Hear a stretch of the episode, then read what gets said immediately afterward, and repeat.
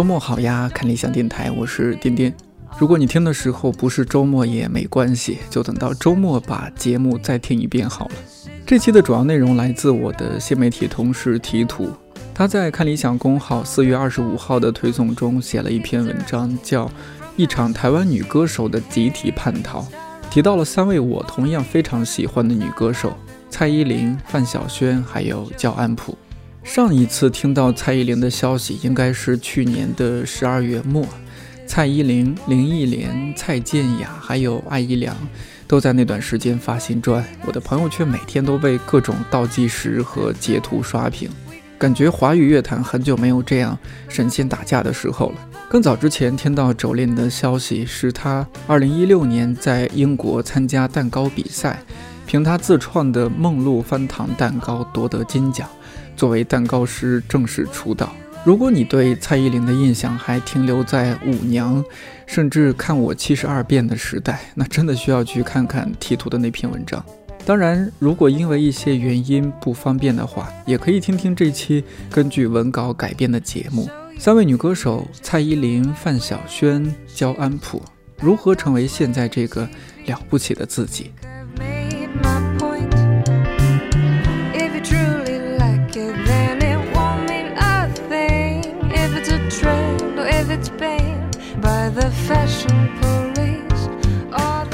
不知道你有没有注意到，曾经的少男杀手蔡依林、纯真小魔女范晓萱、文艺女青年张悬，如今都换了一个模样。蔡依林从性感舞娘成了为边缘群体发声的 icon，笑容甜美的范晓萱拥有了满臂纹身，组建了摇滚乐团。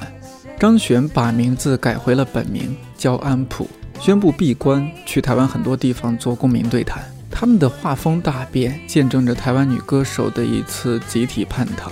逃离的地方是公众的标签、外界的质疑以及社会的偏见。这不仅是女歌手作为个体的改变，我们更能感受到一丝偶像工业的发展方向，那就是在明星们的社交账号充斥公关话术、官方的正能量的内容的时候，公众人物的存在是表达艺术者本身的价值。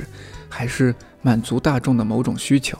无论如何，在这场偶像工业的巨大网络中，有三个女性成了反叛者，逃了出来。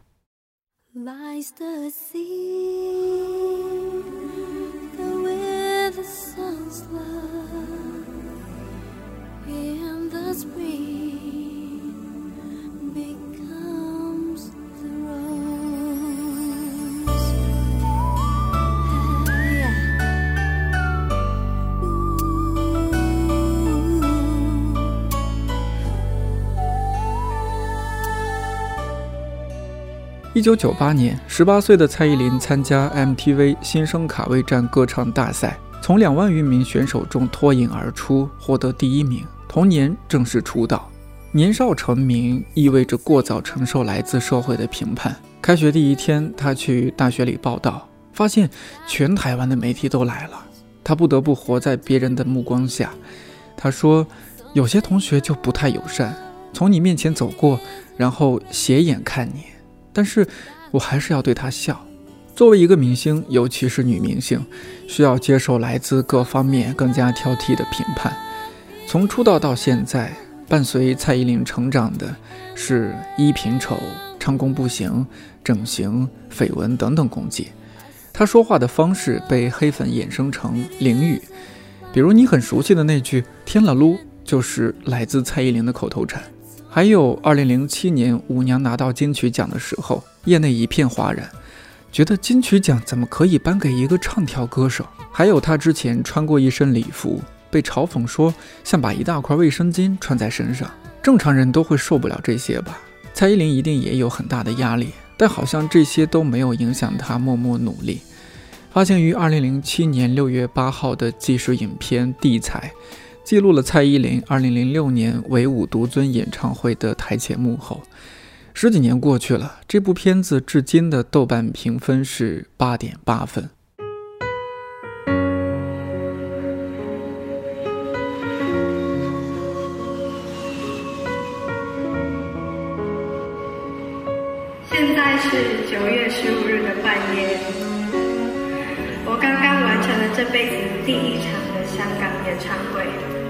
现在我又饿又累，脚趾头也因为跳舞磨破皮而还在流血，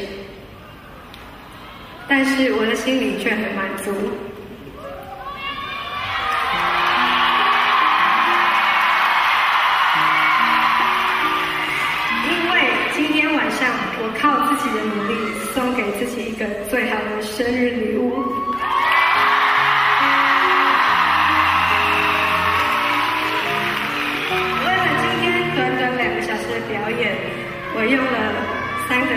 时间。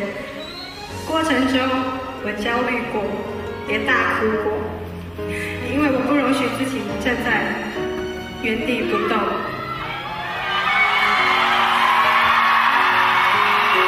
还记得有一天晚上排舞排的很累的时候，我突然怀疑，在我短暂的人生，我牺牲了我的家人、朋友，牺牲了爱情，为了一场演唱会，让自己花这么多时间，究竟值不值得？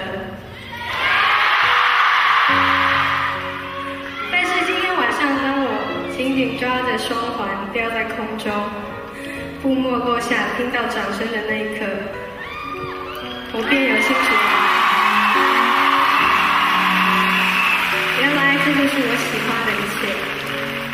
不管未来会花三个月、三年或三十年，我都要这样下去。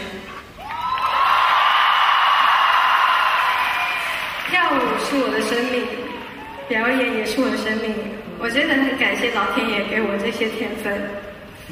让我可以表演，让我在舞台上和一万多张陌生的脸相遇。这里面记录着镜头背后的他，练习吊环、彩带舞，甚至杂技鞍马。那时的蔡依林和很多其他女星一样，无止境的训练、减肥、学舞蹈，渴望得到大众的认可。你一定很熟悉他《看我七十二变》中的这些歌词：“美丽极限，爱漂亮没有终点，让鼻子再高一点，空气才新鲜。再见单眼皮，再见腰围再小一点。”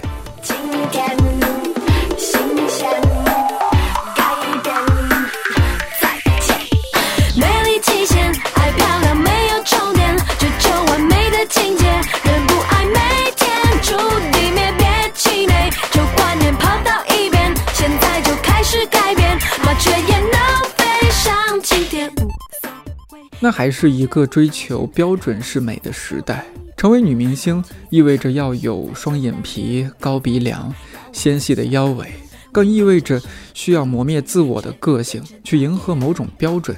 而如果说再见丑小鸭，再见，看我七十二变，是一种想被看得起的奋斗精神。如今的蔡依林已经不再需要这些，她从造型工业的困境中逃出来，迎来了属于艺术者表达观点的时刻。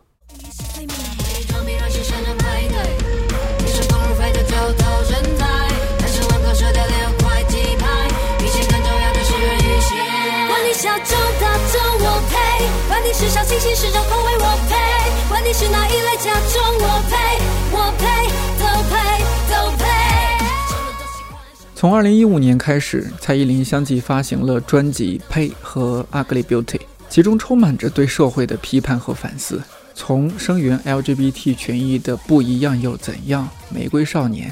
到各种充满女性主义色彩的歌曲，我配当中他这么唱：管你小众大众，我配；管你小清新重口味，我配。和安室奈美惠合唱的《I'm Not Yours》当中，他直击女性的自主性：I'm not your girl, I wanna rule my world, I just wanna be myself。第二性更是直接引用波伏娃的同名著作：不需要完美，如果你不是你，你想成为谁？他的 MV 也从单纯的唱跳狂欢，向更深层次的方向转变。在《红衣女孩》当中，影片一开头就是血淋淋的画面：一个无头新娘，蔡依林扮演的女主角，目睹了自己的丈夫出轨儿时的闺蜜之后，杀了闺蜜，并且转嫁到丈夫头上。比起“你为什么不爱我”这种苦情的戏码，这个充满血腥、暗黑色彩的 MV 是对婚姻当中不公正的宣告，是即使要成为复仇女王，也不要再忍气吞声。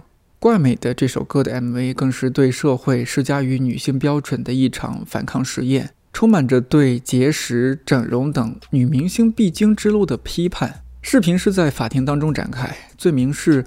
被告未达到大众所认定美的标准。蔡依林在影片当中将水煮西兰花扔掉，不忌讳的大吃大喝，甚至在里面穿上那件著名的卫生巾礼裙，来回应外界曾经对她的嘲讽。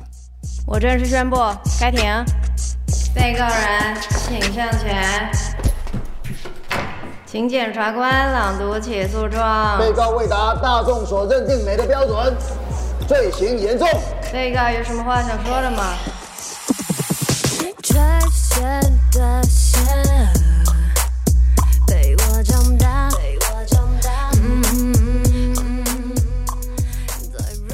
这些作品当中充满着自我态度的表达和对社会的反思。多年后，那个曾经拼了命要追求完美的女孩，终于充满底气地说：“追求完美是一个狗屎。”正如豆瓣网友格丽玛所说：“蔡依林从一个被包装的人偶变成努力精进的跳舞机器，如今升华为介入创作制作的艺术思考者。”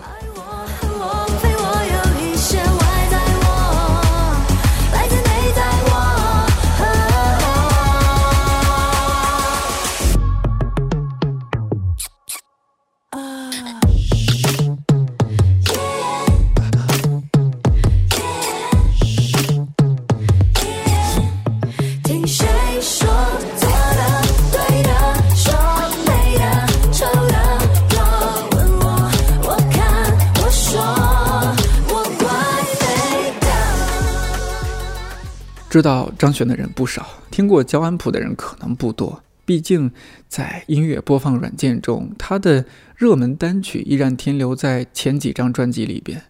喜欢这首歌里边淡淡的唱着：“在人事已非的世界里，我最喜欢你。”而歌里边清脆的小调，更是常常在咖啡店播放榜单的前几名。二零一二年，他发布了一首包揽作词、编曲和制作的《神的游戏》。这张专辑充满着对社会议题的探讨，其中最具代表性的作品之一就是《玫瑰色的你》。马世芳老师在台湾科技大学教书的时候，曾经让学生写下一首他们认为最能代表这个时代的歌。收进来的前三名，分别是五月天的《入阵曲》、灭火器的《岛屿天光》，还有安普的这首《玫瑰色的你》。这一刻，你是一个最。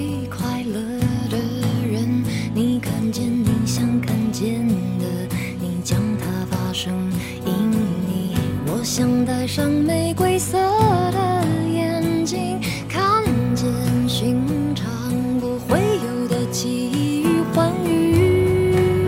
你美而不能思议。这一刻，你是一个最快乐的人。你看见你想看见的，你将它发生。因你，我像戴上玫瑰色的眼镜，看见寻常不会有的奇异与欢愉。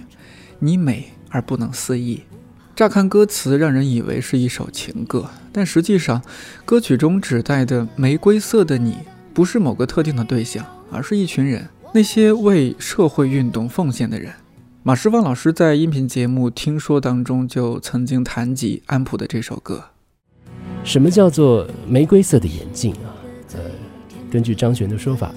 玫瑰色的眼镜，就是你戴上了这个眼镜，你看到的所有的事情都变成玫瑰的颜色，呃，所以用来比喻一种呃，你你看出去世界变得更美好这样的一种凭借。这首歌它是要献给那些在投身各种各样的社会运动，并且遍体鳞伤，仍然不后悔的人。二零一五年，安普举办的潮水真言演唱会到达台北。对歌迷来说，那是一场极其重要的演唱会。这是他第一次登入小巨蛋，同时也是他的告别演出。他将暂时告别歌手的身份，闭关探索自己。很多人说，安普后期的歌变得晦涩，不像早期那样浪漫文艺。他这样谈论自己，令人琢磨不透的说话方式。凡事若要说个是或不是，那我认为很多东西好像只是讲给想那样听的人听，而不是真的在分享自己想要表达的观点。二零一七年，他在一个月内举办了三十一场公民对谈。他去各个大学跟学生们谈婚姻平权、公民权利。有人说安普太理想主义，也有人期盼他做回歌手，不要再不务正业。他这样回应：“我是一个不喜欢 reference 的人，我喜欢原创的东西，不然大家就被搅在要不要赚钱上。然而，创作也不是创作，赚钱也不是赚钱。”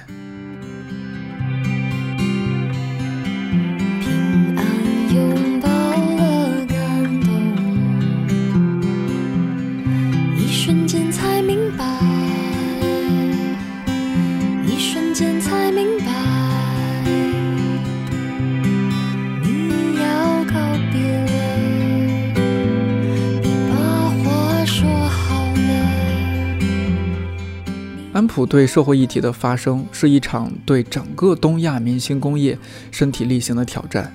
在欧美，常见明星通过自己的作品或者在公共空间发表意见；而在东亚，明星仿佛更像是为了满足粉丝的一些要求而存在，而不被允许拥有自己观点的权利。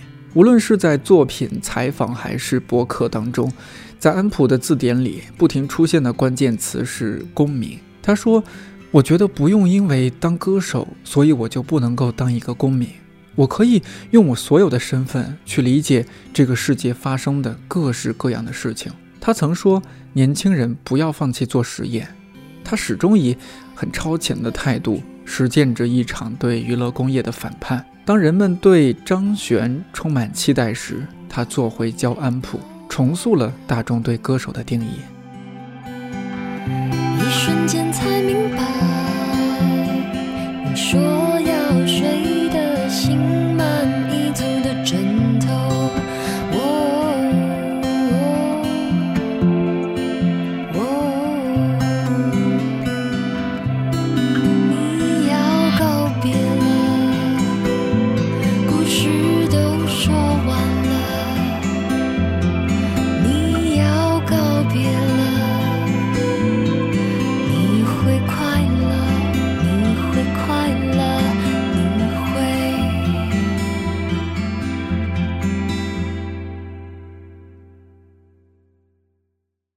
如果有一个最难以捉摸歌手奖，范晓萱很可能会被提名。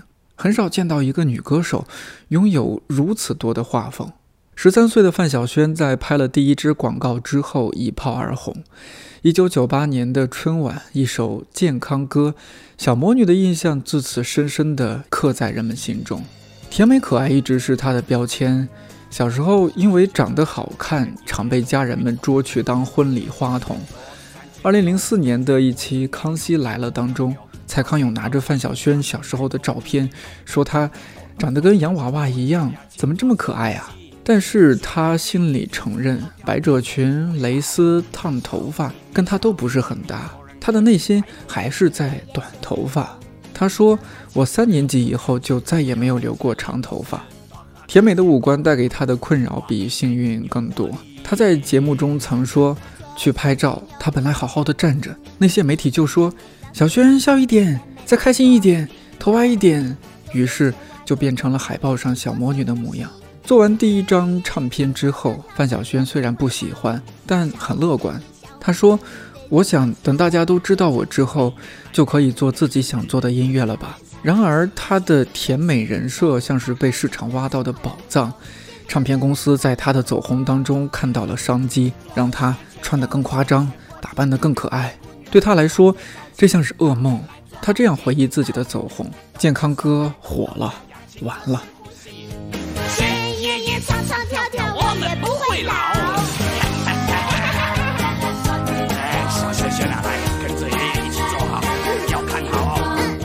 他下定决心要放弃小魔女姐姐的形象，寻找自己想要的路。他在白净的脸上点了个痣。被媒体嘲笑说是“三八制”，一九九八年发行专辑《Darling》的时候，干脆剃了个光头。三年后，他带着一张爵士风的专辑《爵士名伶》惊艳出现。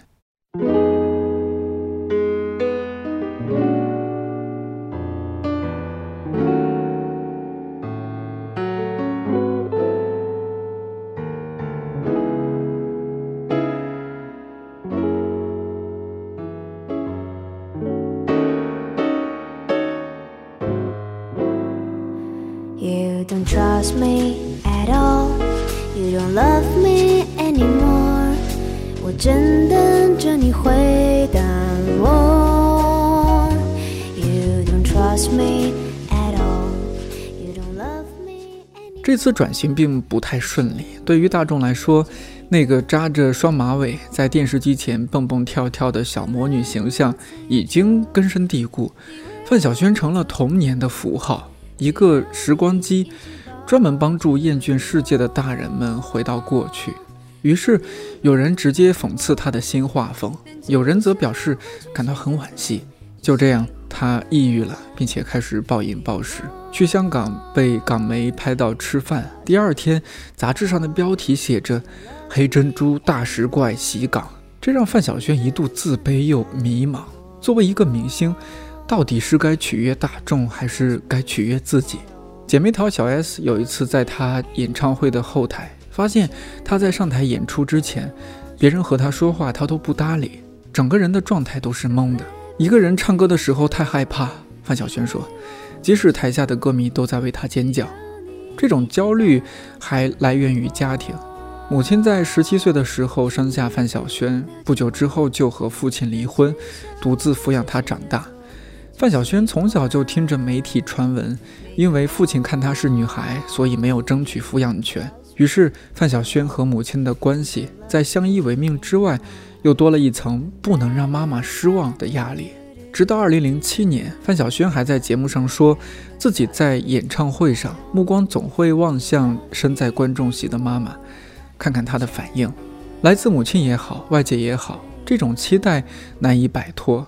往往因为它是被包装在糖纸里的，当背离自己的内心，所有的喜欢、期待、为你好，都变得尤为沉重。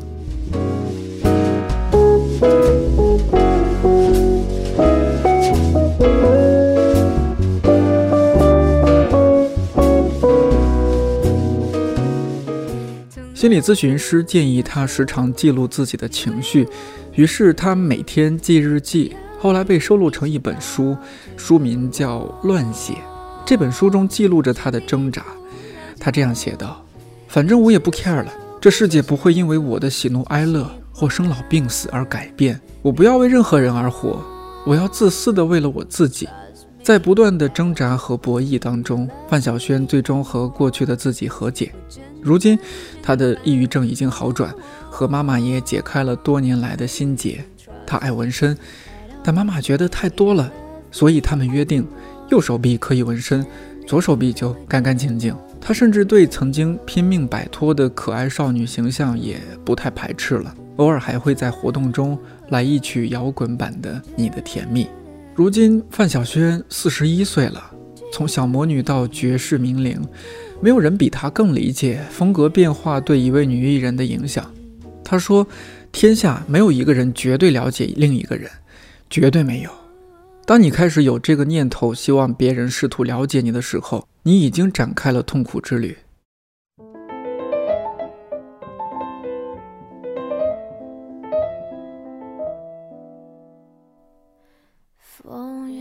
吹着我的脸，我的手，我的发，我的心，我的眼睛。你远远的待在那个城、那个路、那个房、那个的那扇窗口。我静静的放着你给我的 CD 音乐，当作背景，怎么唱都不再煽情。做自己三个字，范晓萱实践了二十多年，被赋予的标签和期望挣脱起来谈何容易？小魔女、甜美女孩、摇滚乐团主唱，这些都不是她的标签，或者不足以概括她。她在《乱写》这本书当中这样评价自己：不要说那是前卫或任性或跑得快或自我等等的形容词，我只是在长大的路上，有了自己所喜欢、所不喜欢、所追求、所放弃的东西，而这些东西结合起来，变成了全世界只有一个的范晓萱。没有对错，没有超越或落后，那只是一个人的喜恶而已。而我的期许就只是舒服而安心的当我的范晓萱。我不是那种大众情人似的女生，我也不想。事实上，我喜欢那种被一小堆人喜欢的感觉，只要一小队，因为他们让我特别。在娱乐者到底该取悦大众还是取悦自己的问题上，范晓萱最终给出了她的答案。在这场关乎大众眼光、人设的博弈当中，她终于完成了一场找回自我的革命。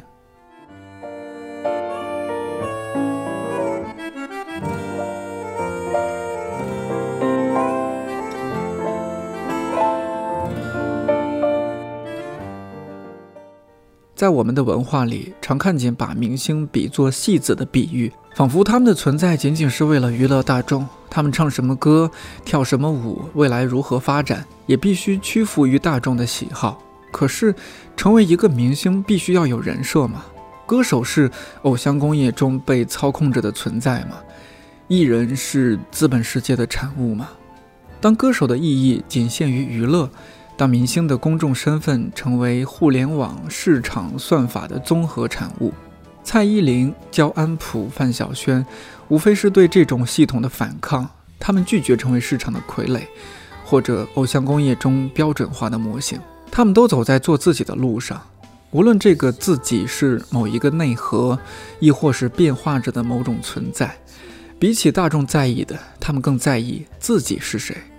看理想音频节目《二十世纪十大唱片里程碑》的主讲人李如一说：“流行音乐是娱乐，但它还是另外两样东西——艺术和时代的镜子。作为旁观者，或者说作为粉丝，我们很幸运在这个时代里拥有像他们这样的歌手。这一场台湾女歌手的叛逃，让我们看到歌手身份之下丰富立体的人格。”也得以从这些艺术作品当中窥见这个时代的一部分面貌。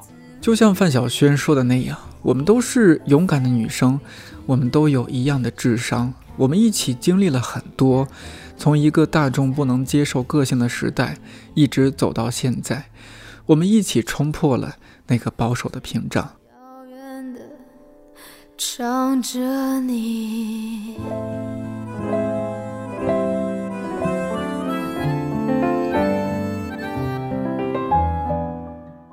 文章就读到这里，我想起来，大约十几年前，个性突然变成我生活中很热门的一个词汇。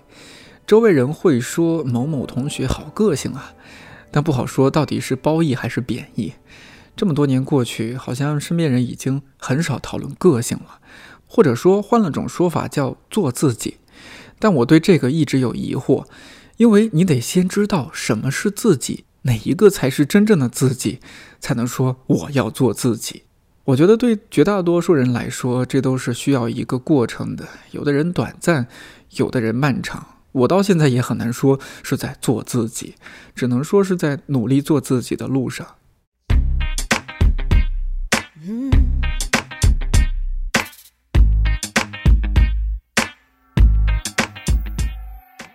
三位女歌手的故事或许可以给我们一些启发，同时，我希望听节目的你也可以去听听他们的新歌。大家都说华语音乐在衰落或者怎么样，你想，如果成天都是神仙打架，世界得乱成什么样啊？表面的放缓或者停滞，也许是另一种沉淀。这期节目如果让你有哪些思考，也请不吝啬地发在评论区，我们一起来聊聊。看理想电台我是颠颠祝你早安午安晚安我们下期再见。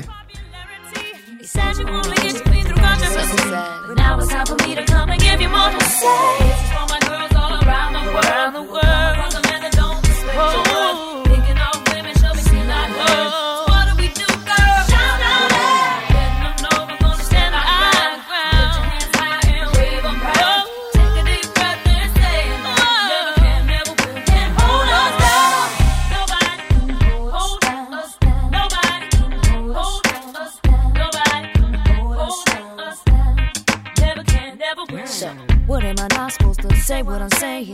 you offended with the message I'm bringing. Call me whatever, cause your words don't mean a thing. Cause you ain't even a man enough to handle what I say.